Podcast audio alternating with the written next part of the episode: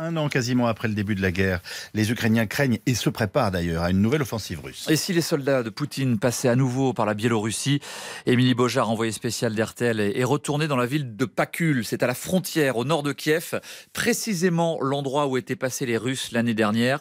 Et vous, vous avez constaté, Émilie, en faisant la route depuis la capitale, que l'armée effectivement est sur le qui-vive. Oui, il a fallu éviter les routes fermées, les axes détruits, contourner des camps d'entraînement pour enfin arriver à Pakul, à 10 km de la frontière biélorusse.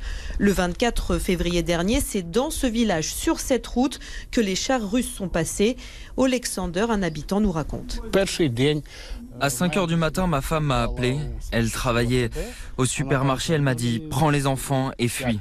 C'est ce que j'ai fait. Depuis, Alexander est revenu et ces dernières semaines, il constate que de nombreux soldats ukrainiens se sont installés autour du village. Comme beaucoup, Alexander redoute une nouvelle incursion russe. On a stocké de la nourriture et on a organisé notre évacuation. Si les Russes reviennent par ici, on partira. L'atmosphère se tend au fil des jours. Constantine tient l'unique magasin de ce village de 1000 habitants. Il sort un sachet rempli de médicaments. Ce matin, des médecins sont venus nous apporter des pastilles d'iode. Ils doivent avoir peur d'une attaque. Il faut dire qu'ici, nous ne sommes qu'à 35 km de la centrale nucléaire de Tchernobyl. L'alerte retentit sur les téléphones, il faut se mettre à l'abri. Nous croisons alors des collégiens obligés de quitter leur cours pour aller se réfugier chez eux.